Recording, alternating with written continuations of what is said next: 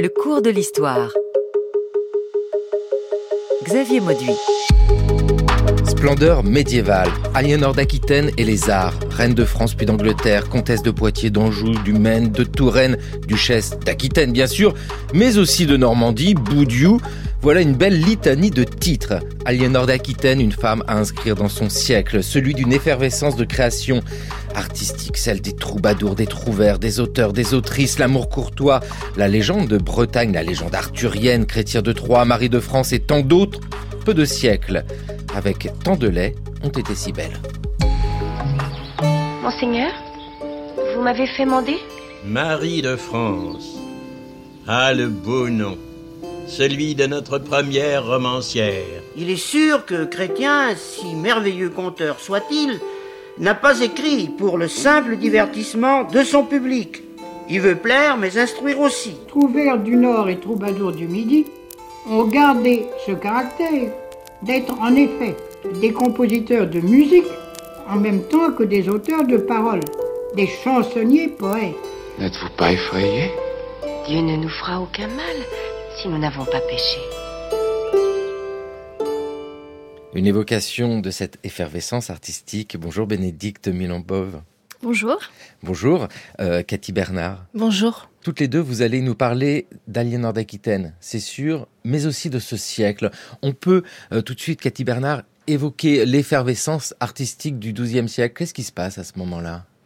Ben, Il y a euh, aussi bien dans le nord de la France que dans le sud de la France, du reste, une, une explosion littéraire portée par les troubadours donc en Languedoc, dans le sud de la France, et par les trouvères en Languedoil ou en Languedoc, dans le nord de la France. Cette explosion littéraire, elle est, elle est en chanson, hein, même pas uniquement. Hein. Plus tard, il y aura des, des romans hein, que, que, qu'écrira Chrétien de Troyes, mais pas uniquement. Et, et, cette explosion en chanson, elle est, elle est, elle est faite en langue vernaculaire donc, et elle fait œuvre de littérature dans la mesure où, dès l'origine, donc euh, la la première manifestation de l'art troubadouresque qui est celle du grand-père d'Aliénor, Guillaume Neuf d'Aquitaine, l'illustre Guillaume Neuf d'Aquitaine, on a une poésie qui, euh, quoi qu'on veuille bien en dire, apparaît abouti, abouti dans un raffinement de la pensée comme dans un raffinement de la forme. Vous venez d'évoquer euh, la France, bien sûr, nous avons une carte mentale qui mm. s'inscrit devant nous avec cette France qui n'est pas la France d'aujourd'hui, mais qui, même si elle est divisée en plusieurs entités, conserve une culture. Alors, peut-être pas commune, mais avec des échanges constants. Vous l'avez évoqué, hein, les trouvères, les troubadours. Ce n'est pas la même langue. Euh, ces deux langues, langue doc et langue dog, sont-elles très différentes? Alors, elles dérivent toutes les deux du latin, euh, donc euh, on a une origine commune et des points communs. Euh, malgré tout, ce sont deux langues différentes. On a donc là, ce sont deux manières de dire oui, hein, et oil. On a la langue d'oc au sud et la langue d'oil au nord. Et dans chaque zone linguistique, on a aussi des dialectes. Euh, donc euh, voilà, on pense que la, plupart des, grands nobles comme Aliénor qui passaient d'une zone à l'autre euh, étaient bilingues et qu'elles maîtrisaient les deux langues. Ah, ok et oi, c'est ça, c'est oui oui, ah, tout simplement. Voilà, bah, bah ça, on apprend plein de choses dans le cours de l'histoire. Avec euh, ici euh, une autre langue à évoquer, le latin, c'est très important. C'est-à-dire que est-ce qu'il y a une langue commune à tout le monde? Alors le latin, on y pense bien sûr du côté du clergé. Est-ce que c'est le cas à la cour autour d'Aliénor, ou est-ce qu'il y a d'autres langues que tout le monde peut partager? Ben, Le latin fait aussi partie de l'exercice du pouvoir, donc euh, évidemment il, il, est il est à la cour. et puis il y a tout, toute une littérature de toute façon en, en latin qui, qui, qui, a été là pendant euh, une très grande partie euh, du, euh, du début du Moyen Âge. Et, et dont le latin va pas disparaître évidemment du jour au lendemain. Il continue il continue à être là. Et dans les courriers dans les chartes évidemment il est la langue la langue d'exercice du pouvoir Bénédicte Milambov, vous êtes maîtresse de conférences en littérature médiévale à l'université Sorbonne Nouvelle. Avec, euh, c'est vrai, cette langue, c'est très important hein, parce qu'on parle beaucoup de littérature. Il y a l'aspect très concret de la chose qui est comment transmettre ce que l'on a à dire. Il faut se faire comprendre. C'est ça aussi cette idée du XIIe siècle, c'est se faire comprendre. Tout à fait. Donc, euh, on a jusqu'alors une vie intellectuelle qui, qui a plutôt lieu en latin. Avec donc euh, ces, ces clercs, euh, ces, tous les, euh, les intellectuels qui peuvent vivre à la cour ou dans les monastères ou les, les, centres intellectuels de l'époque, donc qui échangent entre eux. Et puis, donc à partir du XIIe siècle, apparaît cette grande nouveauté qui va être le fait de d'écrire en langue vulgaire, avec donc à la fois au sud et au nord euh, des productions euh, littéraires qui vont être euh, notées par écrit. Et puis toujours rechercher d'où viennent ces productions. Vous nous l'avez évoqué, ce Guillaume IX d'Aquitaine, le grand-père d'Aliénor, personnage très important dans cette histoire.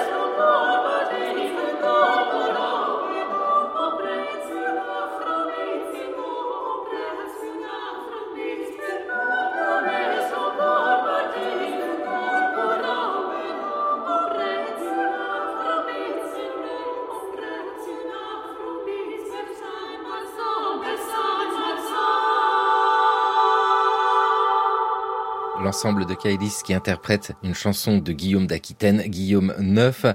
Ah, c'est beau, hein oui. C'est sublime à entendre. Euh, Cathy Bernard, vous êtes médiéviste, maîtresse de conférences d'Occitan à l'université Bordeaux-Montaigne. Euh, vous êtes l'autrice des mots d'Aliénor, Aliénor d'Aquitaine et son siècle. Ce personnage, le grand-père. Alors, elle l'a connu quelques années dans sa prime jeunesse, mais l'influence de cet homme euh, dépasse sa vie au sens où ce qu'il a pu mettre en place et créer a un écho sur les temps qui suivent. Oui, je, je le croyais d'emblée et je le crois de plus en plus, de plus, en, plus en, regardant les textes de, de enfin, qui, qui, qui, qui touchent Aliénor et qui touchent sa famille. C'est-à-dire que ce n'est pas parce que forcément au Moyen Âge on cite un auteur que l'on ne fait pas référence à cet auteur. Et il, il est manifeste qu'en fait la poésie de Guillaume IX jalonne euh, la vie d'Aliénor, ou en tout cas des auteurs qui peuvent être reliés à elle. C'est le cas de Bernard de Vintadour, par exemple. Ce sera le cas du fils même euh, d'Aliénor, Richard Cœur de Lion. Il, est manifeste que dans les créations que l'on a conservées d'eux, certaines, pas toutes évidemment, euh, l'influence du grand-père, l'aura poétique du grand-père a rejailli en fait hein, sur leur création avec un paradoxe d'image entre ce grand-père poète, Guillaume IX, et puis ce duc d'Aquitaine, bah, qui est un, peu paillard, euh, un peu grivois parfois. C'est un personnage qui a pu être assez mal compris et qui qu'il est encore parce que euh, certains ont pu le qualifier de bifrons, c'est-à-dire avec euh, une veine très très discourtoise qu'on peut même qualifier d'obscène parfois. Euh, quoi qu'il faudrait peut-être nuancer en fait ce qualificatif d'obscène quand on regarde bien ces textes-là. Et de l'autre côté, la veine courtoise, celle qui est fondamentale, c'est la pierre euh, qui permet de, euh, c'est la première pierre à l'édifice, en tout cas tel qu'il est conservé aujourd'hui, à l'édifice de la de l'art troubadouresque. Et dans ces chansons courtoises, il y a la première manifestation de la fine amour, de l'amour courtois, comme on l'appelle aujourd'hui. Et, et, ça, c'est quelque chose qui, qui ne peut pas lui être, lui être retiré. Mais le paradoxe, c'est cette discourtoisie euh, assumée d'un côté, dans les chansons, attention, bien sûr, mais pas sans doute uniquement dans les chansons, quoique il faudrait, il faudrait y avoir été pour en être sûr.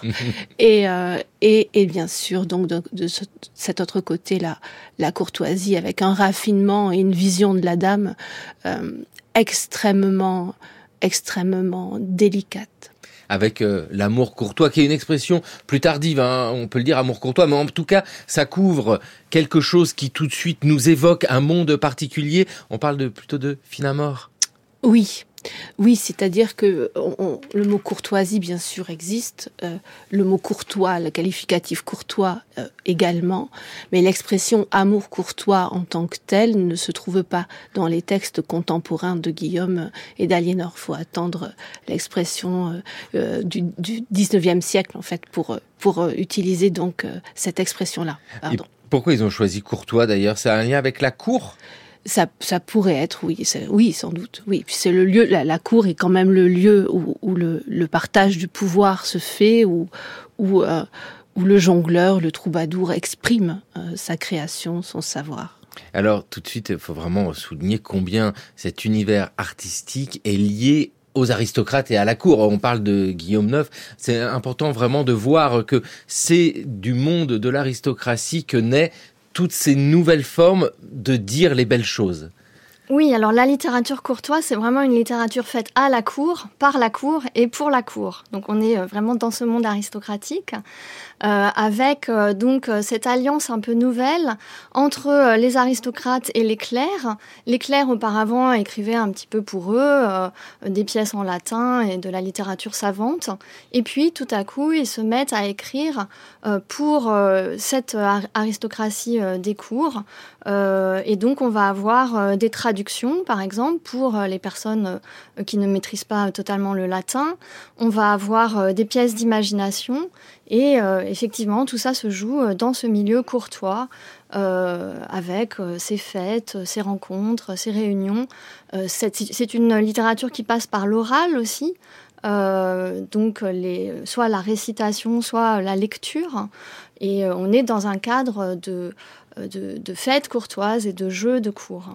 Est-ce que l'on peut assister à un glissement au cours du siècle où en partant de ce monde des aristocrates qui produisent cette littérature, euh, qui peuvent chanter, on arrive à ce que l'on a souvent en représentation, c'est-à-dire des gens spécialisés, troubadours ou trouvères, qui vont venir faire une représentation devant les aristocrates? Il peut y avoir un, enfin, un système d'invitation à la cour, hein, si c'est ça le sens de votre question, c'est-à-dire qu'il y a il y a dans la littérature même, par exemple dans le merveilleux roman de Flamenca, un roman plus tardif, hein, c'est le siècle qui suit le siècle d'Aliénor, un roman du XIIIe siècle. Au début du roman, une magnifique description de cour où l'on a euh, cette description de, la cour comme euh, comme un, creuset de vie et de savoir très vivant et évidemment les, les, jongleurs sont conviés donc il y a un système évidemment d'invitation voilà donc euh, oui c'est un c'est une, une façon pour eux de diffuser de diffuser le savoir comme aujourd'hui ça peut, cela peut être la télévision ou la radio voilà c'est leur système à, à eux oui, mais avec une vraie diffusion. Hein. Oui, oui, euh, on n'est oui. pas dans un monde euh, figé, nous sommes dans un monde où les gens se déplacent. Tout à fait, il y a une grande circulation hein, de, de, ces artistes, euh, même au, au, niveau européen en fait. Hein. On a pu dire que voilà, la, la, mmh. cette, ce XIIe siècle, c'est une des premières, c'est Jacques Le Goff qui dit ça notamment, une des premières manifestations finalement de, de, de cette existence de l'Europe avec euh, des, euh, des artistes. Alors ça peut être euh, des, des troubadours, des trouvères, mais aussi des des, des, peintres ou des, des, des, confectionneurs de manuscrits et euh, des orfèvres qui se déplacent euh, dans toutes les cours euh, européennes. Avec ces deux langues, hein, langue doc et langue d'oï, pour euh, ce qui est aujourd'hui la France, c'est facile à retenir hein, que la langue doc est au sud parce qu'il y a le langue doc. Ça, on vient. Alors, troubadour et trouvère, donc les troubadours, ce sont ceux du sud de la langue doc. C'est ça, ce sont deux formes en fait héritées euh, du latin, hein, troparé, euh, trouver, mm. et donc euh, au sud on dit euh, trouba, troubadour et au nord euh, trouvère. Voilà, petit point étymologie. Le troubadour ou le trouvère est un homme qui trouve, car son nom se rattache, comme le verbe trouver lui-même, à ce qu'on appelle les tropes. Les tropes sont des figures musicales qui varient, développent et prolongent les thèmes musicaux de la liturgie. Sur le nom gréco-latin de tropus, qui signifie figure, on a fait le verbe tropare au sens de composer des tropes musicaux, d'où le trobar méridional et le trouvé de la langue d'Oïl, avec les substantifs correspondants troubadour, troubadour, trouvère.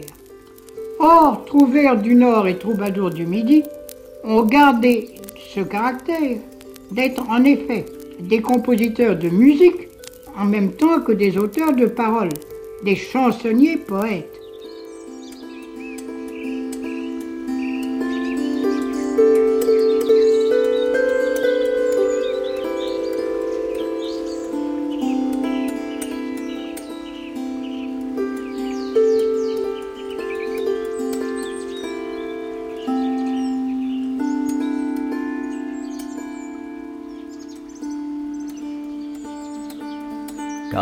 veille la zeta movere de joyce salas cun que che s'oblida la sasauser per la dolce קרקע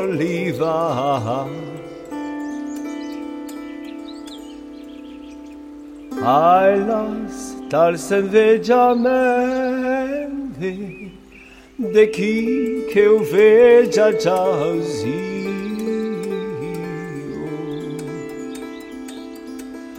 Meravilha sai cardecer. Le corps des désirs nous faut.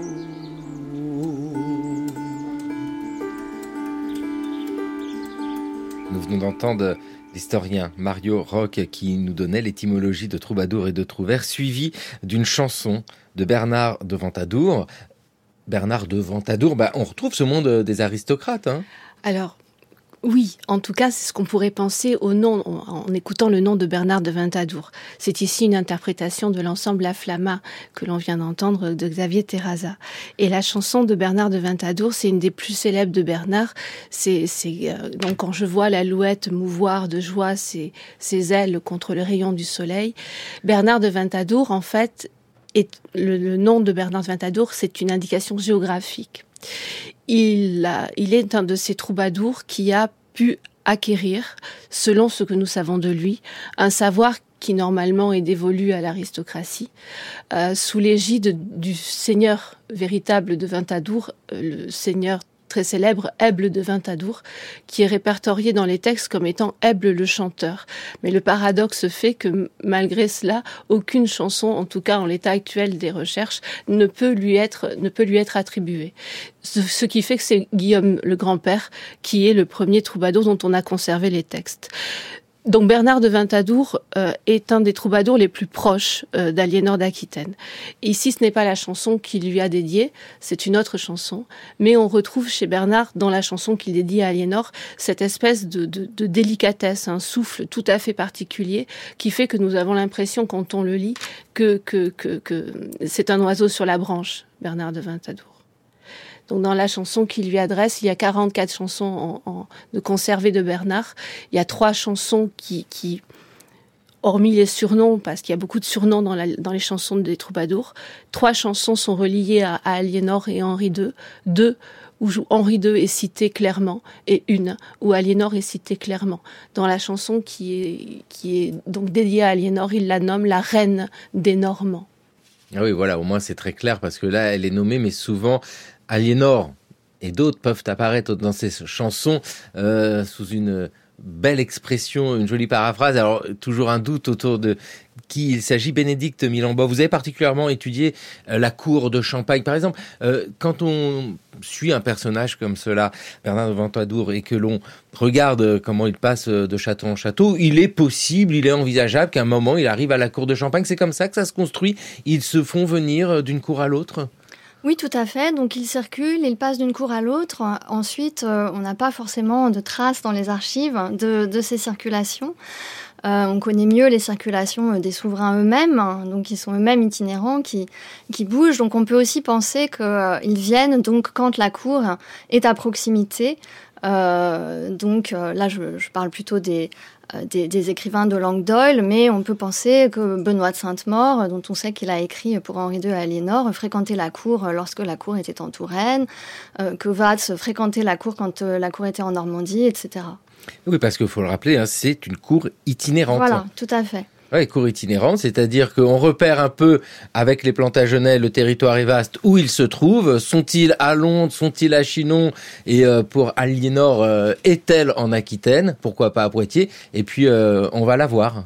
Voilà, donc il bouge tout le temps et il y a même un, donc un, familier de la cour d'Henri II en Angleterre, Gauthier Mapp, qui dit Je suis dans la cour, je parle de la cour, mais je ne sais pas exactement ce qu'est la cour parce qu'elle ne reste jamais dans le même état. Mais oui, c'est ça, c'est extrêmement mouvant. Avec euh, des spécificités, là vous avez cité, qui ça Weiss? Watts ou Wass. W-A-C-E. C'est ça, voilà. Euh, qui est euh, donc euh, l'historio, un, des historiographes qui, dont on sait qu'il a travaillé pour Henri II et Aliénor parce qu'il le dit lui-même. Et puis Benoît de Sainte-Maure, qui est une autre figure alors, dont on ne sait pas grand-chose à part son nom, et là encore c'est une indication géographique, mais qui a aussi composé des textes où il, il cite euh, parfois indirectement, mais on pense qu'il s'agit bien euh, d'Aliénor. Avec euh, Raoul de Wax, en plus, on a ici quelque chose qui nous conduit en Normandie, dans ce monde de transition. Toujours la Normandie, entre l'anglais et les autres langues, entre la France et l'Angleterre. Normandie, fort et vert. Au roi Henri, qui épousa Aliénor, dame de haut lignage, je veux consacrer cette première page. Que Dieu leur accorde d'aller en harmonie. Ils ne me font à la cour nullement perdre mon temps, chacun d'eux me gratifie de dons et de promesses. Mais la pauvreté qui aussitôt prend la mer, aussitôt nage, vient souvent et souvent me fait vendre et mettre en gage. Aliénor est noble, avenante et sage. Elle fut reine de France dans la première partie de son âge. Louis l'épousa, il eut un grand mariage. À Jérusalem, ils firent un long pèlerinage ils en retirèrent chacun beaucoup de peine et de fatigue. Quand ils furent revenus, par un conseil de seigneur, la reine quitta cette alliance. De cette séparation, elle n'en eut, elle, aucun dommage. Elle s'en alla à Poitiers, son domaine en propre. Il n'y avait pas plus direct héritier qu'elle en son lignage. Avec elle fit un riche mariage le roi Henri, celui qui tient l'Angleterre et la terre côtière, entre l'Espagne et l'Écosse, de rivage en rivage. Ici, nous avons euh, cette chronique, euh, chronique du XIIe siècle. C'est formidable parce qu'elle nous résume euh, la vie d'Aliénor. C'est très pratique. Oui, c'est assez étonnant parce que c'est vraiment l'allusion la plus détaillée, enfin la mention la plus détaillée et la plus directe d'Aliénor. Et effectivement, Watts retrace tout, tout son parcours. Donc euh, c'est un, texte euh, historiographique où il évoque aussi de façon concrète euh, les conditions de vie qui pouvaient être celles d'un clerc qui attend en fait une récompense hein, de son travail. Alors il exagère peut-être un petit peu lorsqu'il lorsqu'il fait état de, son dénuement parce que les, clercs avaient souvent d'autres moyens de vivre que les récompenses accordées par leurs mécènes.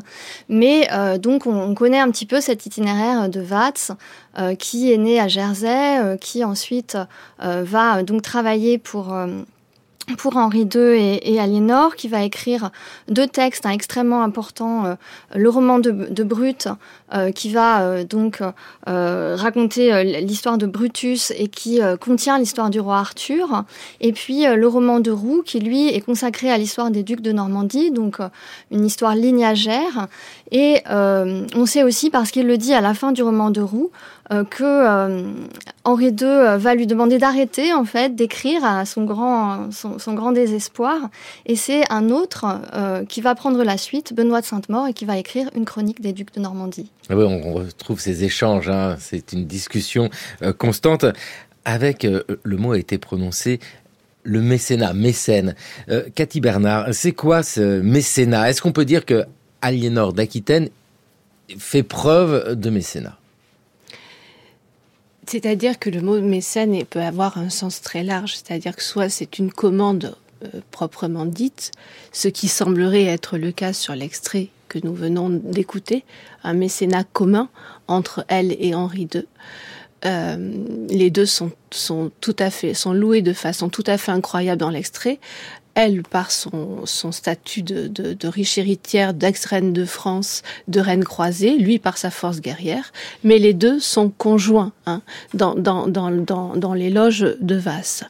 Et il y a un mécénat moins, moins direct, c'est-à-dire qu'en tant que grand seigneur, organisateur ou, ou, ou oui, ou, oui, de cours, il y a de toute façon euh, une, une façon donc de, de, de, de de réunir toutes les conditions possibles pour que les auteurs se rendent à la cour et puissent divulguer leur savoir. Donc, s'il s'agit de, déterminer euh, quelle commande aurait pu passer à Aliénor et Henri II, hormis donc euh, ce texte-là et d'autres et d'autres rares euh, rares traces, c'est bien difficile de le déterminer.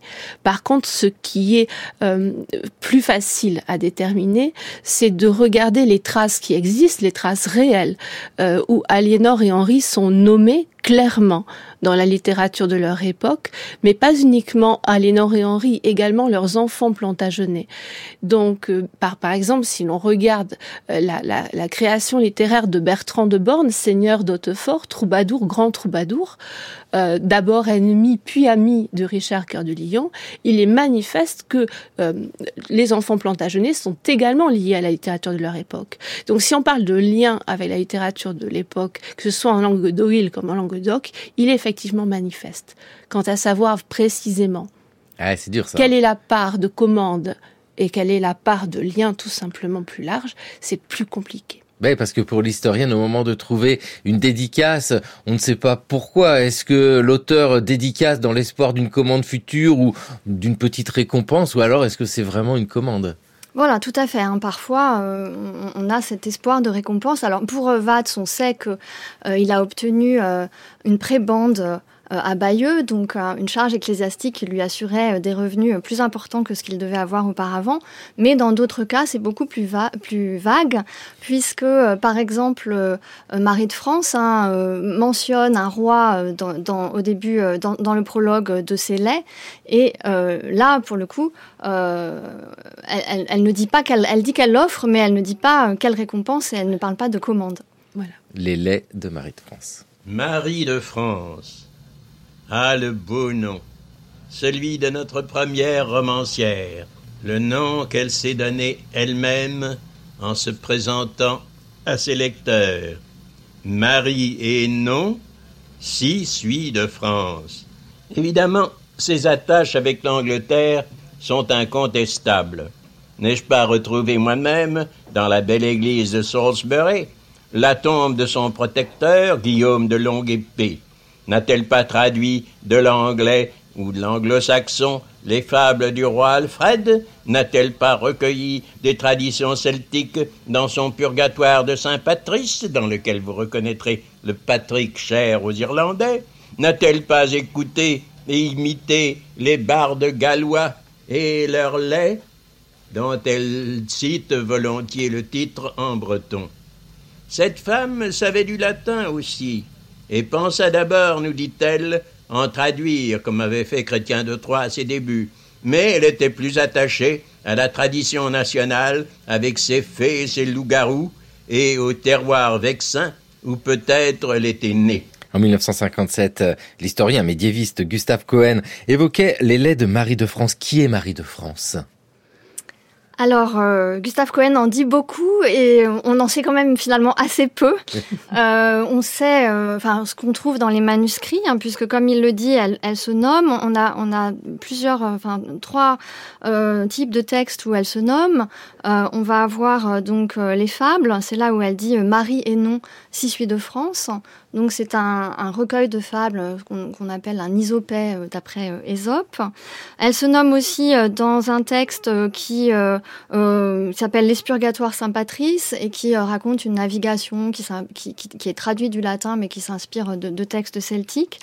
Et puis, euh, on a donc ces laits qui sont conservés euh, dans, le manuscrit Harley où elle nous dit Oyez Seigneur, que dit Marie qui en son temps pas ne s'oublie à part ces indications, euh, tout le reste est, littérature et reconstitution. Euh, alors, effectivement, elle se nomme Marie. Elle dit qu'elle est, de France. Ça, veut sans doute dire qu'en fait, elle, vit en Angleterre et que euh, elle, euh, elle, est originaire de France. Donc, elle met euh en, valeur euh, cette origine. Et euh, on suppose qu'elle a fréquenté la cour des Plantagenets sans en avoir vraiment de, preuves directes. Alors, il y a eu de nombreuses tentatives d'identification. La dernière en date étant que ce serait peut-être l'abbesse de Barking, qui serait la sœur de Thomas Becket. Mais on n'a pas d'indication positive là-dessus et ce sont des propositions. Tout ça est en hypothèse. Cathy Bernard, on peut imaginer qu'un personnage comme Marie de France évolue dans la cour d'Aliénor d'Aquitaine Oui, on, peut l'imaginer. On peut l'imaginer, mais comme, comme le dit très bien Bénédicte, on ne peut pas faire autre chose qu'imaginer pour le coup et formuler des hypothèses ce qu'il y a aussi d'intéressant dans Marie de France, c'est les miroirs, le miroir des dames, pour reprendre une expression euh, de, de Suzanne Méjean-Taulier quand elle dans, dans un de ses ouvrages sur les nouvelles euh, occitanes, courtoises et françaises. C'est toute un, une série de dames et de dames liées à l'enfermement, liées à la, à la courtoisie, qui peuvent effectivement euh, euh, être reliées à toute une atmosphère littéraire autour autour autour d'Aliénor, autour de la littérature de cette époque, mais euh, on ne peut pas en dire davantage. Oui, c'est ça, hein, c'est oui. la modestie euh, de l'historienne, de l'historien face à l'absence de sources et de certitudes. Malgré tout, pour travailler sur euh, ce sujet-là, c'est-à-dire ce que ce qui est notre propos depuis tout à l'heure, hein, les troubadours, les trouvères, cette littérature, il y a beaucoup de choses, il y a beaucoup de textes, il y a une grosse production. On parle des laits, ce sont, alors c'est des contes, c'est euh, assez court, mais on a plein de productions. Ce qui est intéressant, c'est surtout de voir que ça prend des formes parfois très différentes. Voilà, donc les troubadours et les trouvères, c'est de la poésie lyrique, hein, donc chantée, euh, accompagnée d'un instrument, mais on a aussi des textes narratifs qui vont euh, se détacher de la musique. Donc les laits de Marie de France n'étaient pas chantés, même s'ils ont toujours une attache à la musique parce qu'elle dit qu'elle s'inspire de, productions chantées, mais on a aussi donc euh, des productions narratives beaucoup plus vastes. Euh, donc euh, euh, des, euh, des textes. Alors, par exemple, Gustave Cohen disait Marie, c'est notre première romancière, mais euh, le, terme est un peu anachronique puisque le roman, au départ, ça désigne une langue, ça désigne toutes les œuvres écrites dans cette langue et euh, ça désigne aussi euh, ensuite, peu à peu, le genre littéraire du roman. Mais Marie n'écrit pas de roman, elle écrit des, euh, textes courts, elle écrit des fables, elle écrit un récit. Et donc, ce sont d'autres auteurs qui vont nous amener vers le roman. Euh, on a à cette époque les romans antiques, avec euh, par exemple Benoît de Sainte-Maure, et puis on va avoir les romans arthuriens avec Chrétien de Troyes. C'est quoi un roman antique? Alors, un roman antique, on dit aussi roman d'antiquité, en fait, ce sont des textes qui euh, s'inspirent euh, de textes antiques, euh, donc euh, qui sont tous composés euh, entre 1150 et 1180, et dans ce milieu de la cour Plantagenet, sans que parfois, là encore, on en, sache beaucoup plus. Euh, et ils ont pour particularité de reprendre, en fait, des, euh, des textes latins qui vont traduire à l'usage des laïcs. Alors, traduire à la manière médiévale, c'est-à-dire en ajoutant, euh, en, en retranchant des passages et en transformant un petit peu le texte pour euh, le mettre euh, au goût du jour euh, du XIIe siècle. Des textes parfois longs, parfois courts et parfois courtois. Un chevalier, jouissant des étreintes d'une amie parfaite, lui demanda de goûter les caresses d'une autre femme. Cette permission accordée, il partit et s'abstint plus longtemps que de coutume de se livrer au plaisir de l'amour avec sa première dame. Un mois après, l'amoureux revint, disant qu'il n'avait pris aucun plaisir auprès de l'autre dame et qu'il n'en avait point désiré, mais qu'il avait seulement voulu éprouver la constance de sa bien-aimée. La dame le repoussa, comme indigne de son amour, disant que le fait d'avoir demandé et obtenu une telle liberté justifiait la privation d'amour. À cette dame semble s'opposer le jugement de la reine Aliénor, qui, consultée sur cette affaire, répondit Il est dans la nature de l'amour que souvent les amants feignent de souhaiter des caresses nouvelles, afin de mieux éprouver la fidélité de leur partenaire. Elle pêche donc contre l'amour même, celle qui, pour cette raison, refuse d'accorder ses étreintes à son amant.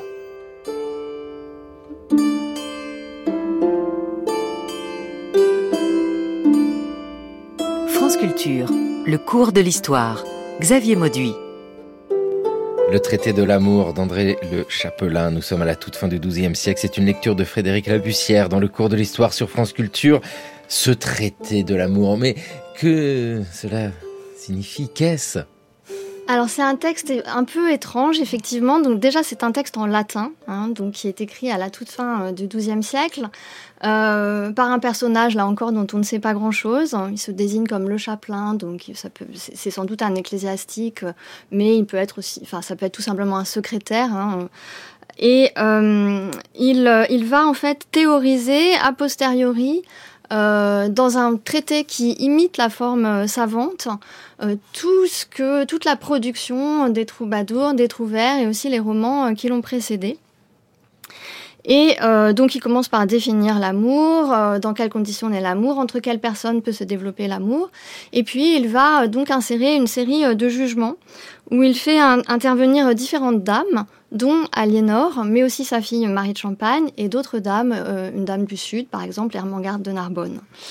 Et ces jugements sont, il faut bien le dire, quand même assez étranges, euh, surtout euh, ceux attribués à, à, Aliénor, en fait, et à sa fille Marie.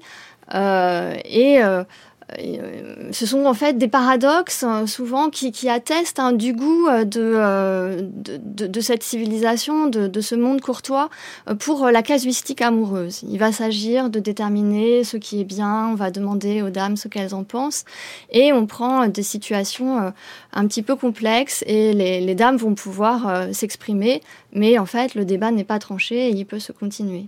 Et donc ce, jugement qu'on a entendu, il, continue aussi une forme euh, qu'on connaît euh, dans, euh, la, dans la poésie lyrique, qui est celle des, jeux partis, c'est le terme du Nord, mais qu'on appelle les tanso, les parties mènes au Sud, et qui là aussi en fait propose des débats avec des situations parfois toutes plus étranges les unes que les autres. Donc ce, ce type de question, ça peut être est-ce qu'il vaut mieux aimer une femme mariée ou une jeune fille ou bien euh, est-ce qu'il vaut mieux passer une nuit avec son amie et ne plus jamais la revoir, ou jouir de son amour toute sa vie sans jamais coucher avec elle?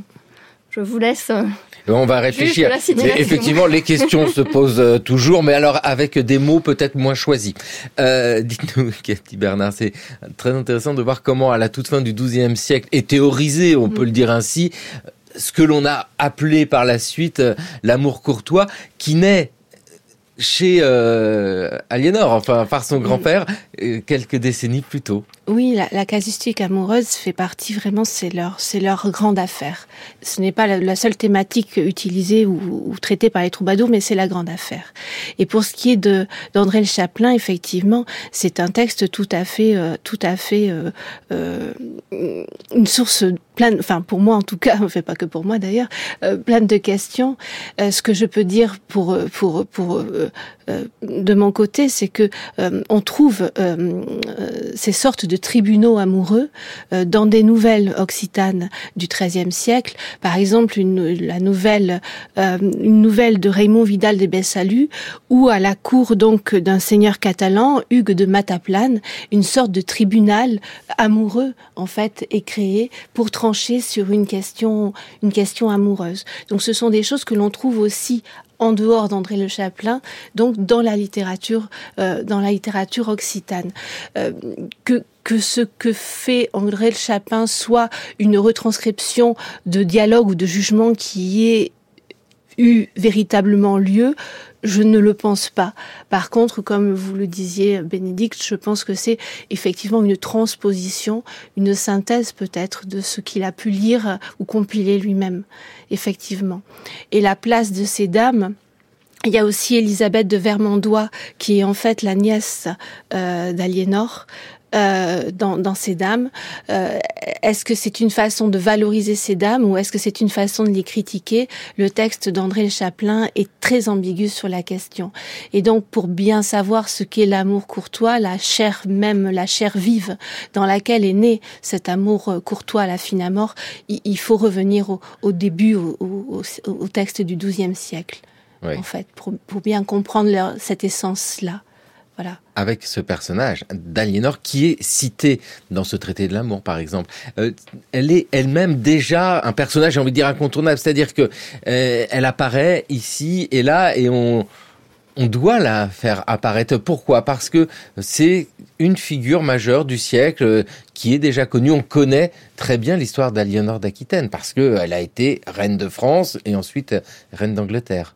Oui, c'est un, personnage qui est de toute façon incontournable, de même que sa fille, du reste, hein, Marie de Champagne, qui est peut-être un peu moins connue aujourd'hui, mais qui a fait, qui a œuvré euh, sans doute autant que sa mère dans les cours qu'elle a, qu'elle a, qu'elle a euh, qu'elle a euh, bah, pour la diffusion, bon plutôt bien sûr la diffusion des, chansons de Trouvert évidemment, pour la diffusion donc de, la, création littéraire à son époque. Donc ce sont des figures comme Amergarde de Narbonne du reste et Elisabeth de Vermandois qui sont des figures de femmes mécènes, en tout cas considérées comme telles ou en tout cas considérées comme œuvrant à la diffusion de la littérature de leur temps.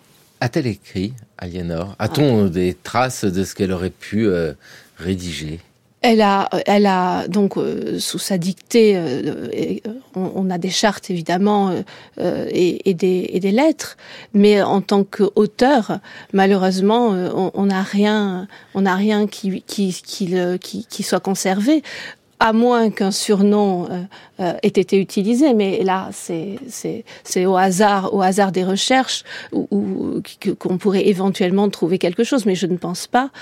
Euh, ce qu'on peut dire, c'est qu'effectivement, malheureusement, Aliénor, pour, prendre un terme occitan, n'était pas une troubaïritz, une femme troubadour.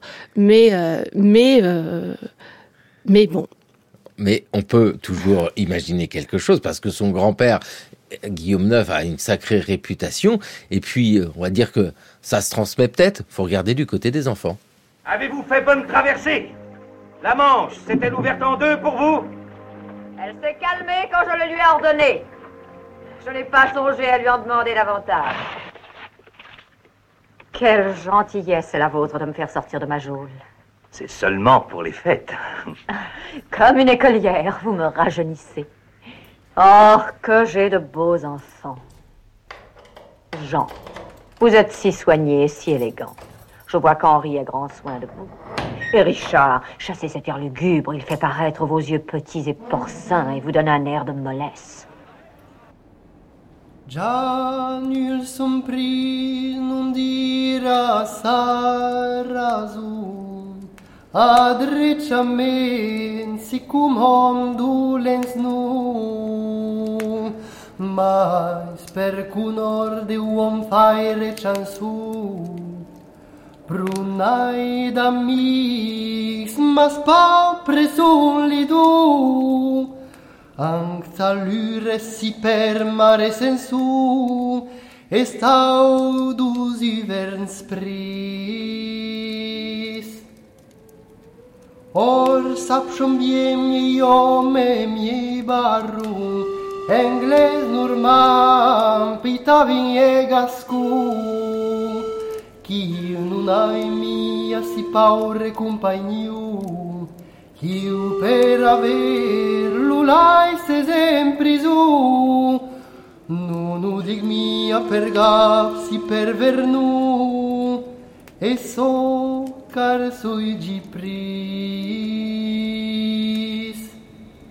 Le film Un lion en hiver d'Anthony Harvey en 1968 avec Catherine Hepburn, suivi d'une chanson de Richard Cœur de Lion, évocation dans le film Un lion en hiver de Richard Cœur de Lion, suivi d'une chanson de Richard Cœur de Lion. Quelle réalisation, oui, mais c'est Thomas Beau dans le cours de l'histoire sur France Culture avec aujourd'hui à la technique Anthony Thomasson.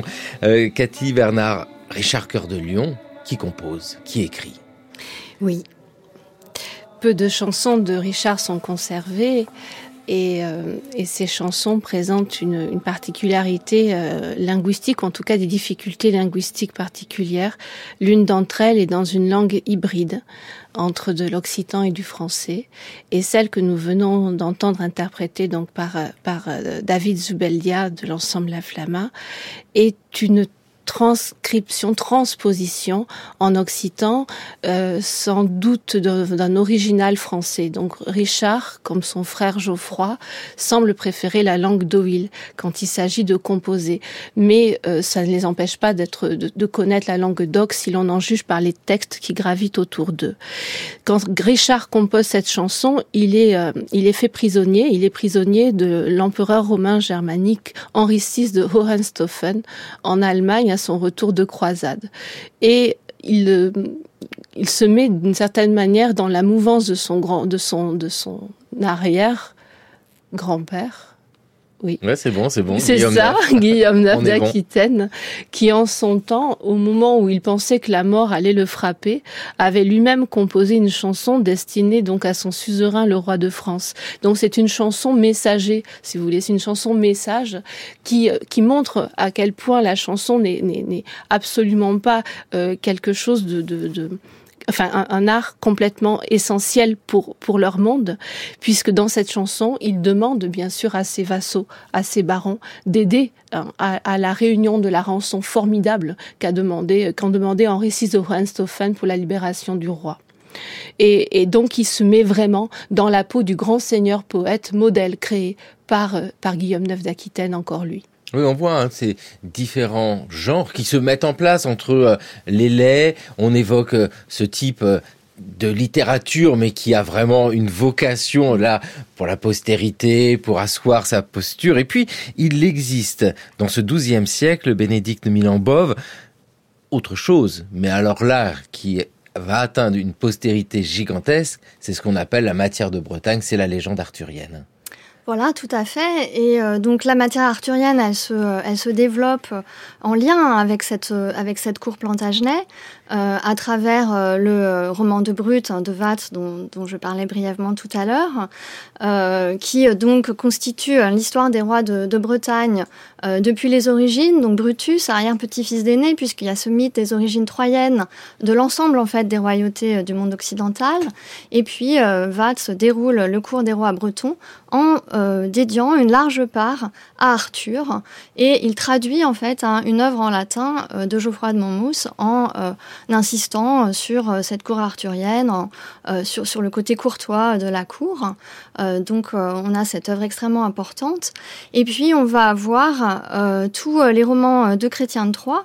Alors le lien de Chrétien de Troyes et, et d'Aliénor d'Aquitaine n'est pas direct puisque alors ce dont on est sûr en revanche c'est qu'il travaille donc pour la fille d'Aliénor d'Aquitaine, Marie de Champagne, puisque il le dit euh, dans le prologue du Chevalier de la Charrette, et il dit même que c'est euh, Marie de Champagne qui lui a, euh, là pour le coup, passé commande et donné le sujet. Hein. Donc on parlait de l'activité littéraire des enfants d'Aliénor, on a parlé de Richard. Euh, Marie de Champagne donc n'écrit pas elle-même, mais elle donne le sujet euh, à, à, à, à Chrétien avec, c'est sûr, un désir absolu de la part des Plantagenets, en tout cas d'Henri II, de s'inscrire dans une histoire, alors là, légendaire, mais de cette légende arthurienne. C'est toujours signifiant hein, de voir comment un sujet est mis en avant à un certain moment. Alors voilà, donc ça, ça concerne le côté, euh, donc c'est surtout euh, l'œuvre de Watts, hein, mais euh, l'œuvre de Chrétien III, en fait, le, le, lien avec les Plantagenets est assez discuté, puisque donc Marie de Champagne est la fille d'Aliénor d'Aquitaine, mais la fille en fait de Louis VII. Euh, donc, euh, elle n'est pas directement liée euh, au milieu plantagenet. Alors, on, dit toujours, ce sont les enfants d'Aliénor, il y a une sorte d'hérédité. En même temps, Marie de Champagne, vous en conviendrez, aussi la fille de son père, et Louis VII n'avait pas spécialement d'appétence pour la littérature. Donc, cette, ce goût hein, des, des, princesses pour, pour la littérature, ce, ce, ce, ce, tropisme vers la légende arthurienne, il est partagé en fait par l'ensemble des cours. Et donc le lien avec les Plantagenets euh, peut exister, mais en fait, Chrétien contribue indirectement hein, à cette valorisation de cette figure d'ancêtre mythique que va constituer Arthur. Et puis ce sont des sujets qui plaisent.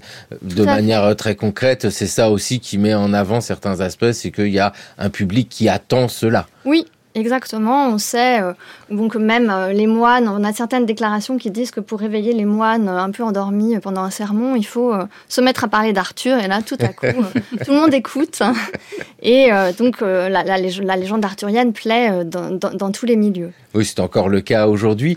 Et puisque nous réfléchissons à Aliénor d'Aquitaine et les arts et on l'a dit, enfin vous nous l'avez expliqué, Cathy Bernard, c'est vrai qu'il n'y a pas d'écrits, sinon les écrits liés à son statut de souveraine, mais on a parfois, et ça c'est très intéressant, les réponses à sa correspondance.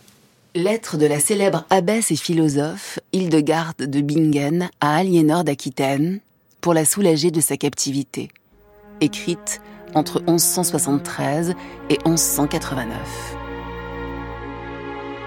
Votre esprit est comme un mur couvert de nuages. Et vous regardez partout, mais vous n'avez aucun repos. Fuyez cela et atteignez la stabilité auprès de Dieu et des hommes. Et Dieu vous aidera dans toutes vos tribulations. Que Dieu vous accorde sa bénédiction et son aide dans toutes vos œuvres.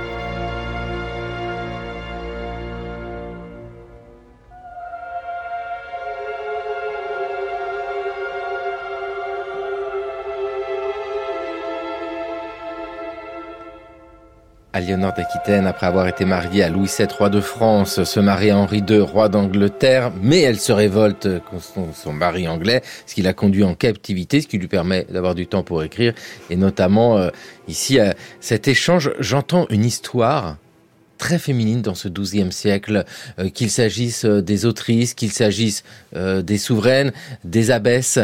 c'est l'amour courtois, bien sûr, que l'on met en avant, mais c'est pas simplement l'amour courtois pour dire l'amour courtois. C'est vraiment une histoire, pas dire genrée, mais enfin où les femmes ont une place très importante. Oui, manifestement, oui. Oui, oui elles ont en tout cas leur place dans, la diffusion de la culture, ou dans la même peut-être la pensée de la construction d'une culture. Mais ça, ce sont des choses que nous n'avons pas. Nous n'avons malheureusement pas d'écrits de ces femmes euh, réfléchissant à la manière dont elles pourraient créer une culture, que ce soit pour leur territoire ou pour leur État. Mais il est manifeste que, oui, dans la place culturelle des femmes est, est indéniable et ce n'est pas comme on pourrait le penser malheureusement, simplement euh, une, une image poétique, c'est autre chose qui, qui se met en place. Et dans la légende arthurienne aussi, place euh, des femmes importantes oui, alors on a des, des, personnages comme, comme la reine Guenièvre. Euh, effectivement, le, déjà, donc c'est une littérature où on va trouver des histoires d'amour, ce qui n'est pas le cas, par exemple, dans les chansons de geste euh, qui, ont été écrites euh, avant. Euh, donc on a en fait donc la, la, fine mort, elle est, elle est construite sur un modèle féodal qui va placer la dame en position de suzeraine, avec donc un poète amant puis des chevaliers amants dans les romans qui vont être tout dévoués à leur dame et euh, entièrement soumis. Donc on a une sorte d'inversion euh, des, des, rapports sociaux où on pouvait penser par exemple que la femme était soumise à, son époux. Ici, euh, la dame est en position de pouvoir. Donc effectivement, au moins littérairement, on a ce, ce, changement qui s'effectue.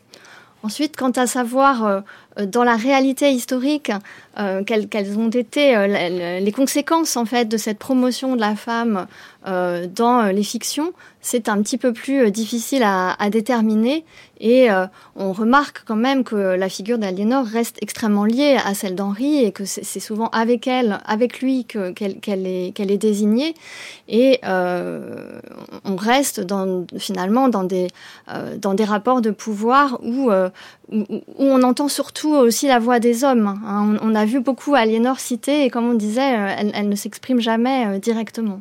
Oui, il faut se méfier de nos propres représentations et puis euh, de la loupe que l'on met sur un personnage, sachant que, et vous le dites avec beaucoup de justesse, euh, Henri II est toujours présent à ses côtés.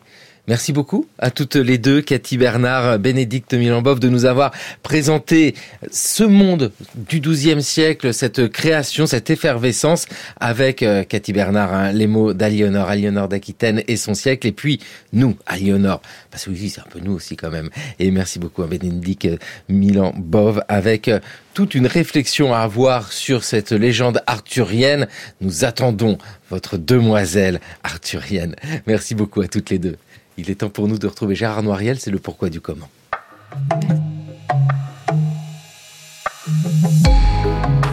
Pourquoi revisiter le Paris du XIXe siècle? Paris, capitale du XIXe siècle, est un livre de Walter Benjamin, publié à titre posthume en 1982. Ce philosophe allemand, ayant dû fuir le nazisme, s'était installé à Paris en 1933 pour se lancer dans un projet d'écriture dont le but était de noter l'ambivalence des traces que nos prédécesseurs nous ont léguées afin d'y repérer des possibilités de vie qui ont avorté ou qui ont échoué. Dans son Histoire de Paris, capitale dès XIXe siècle, paru en 2021, l'historien Christophe Charles adopte une perspective qui s'apparente à celle de Walter Benjamin. Le pluriel adopté pour le mot capital est pour XIXe siècle, indiquant, dès le titre, la volonté de déconstruire la vision stéréotypée que les images d'Épinal ont fixée de la métropole parisienne. Mais dans son ouvrage, ce sont les outils de l'histoire sociale qu'il mobilise pour se lancer dans un parcours qui privilégie trois grands moments. Le premier couvre la période qui s'étend quasiment sur un demi-siècle, depuis la chute de Napoléon Ier jusqu'à l'avènement de Napoléon III. Au cours de ces décennies, la ville de Paris a connu une croissance phénoménale de sa population, illustrée par l'afflux d'une multitude de migrants que l'on ne distinguait pas encore par leur nationalité. Nous sommes toujours dans un monde où la séparation des classes n'est pas complètement fixée dans l'organisation de l'espace. Au sein des mêmes immeubles, c'est encore l'étage qui correspond au statut. Mais les progrès d'une économie libérale, reposant sur la loi de l'offre et la demande, alimentent des tensions qui s'observent non seulement dans les ateliers des petites entreprises, mais aussi dans le monde des lettres auquel rêvent d'accéder les autodidactes provinciaux.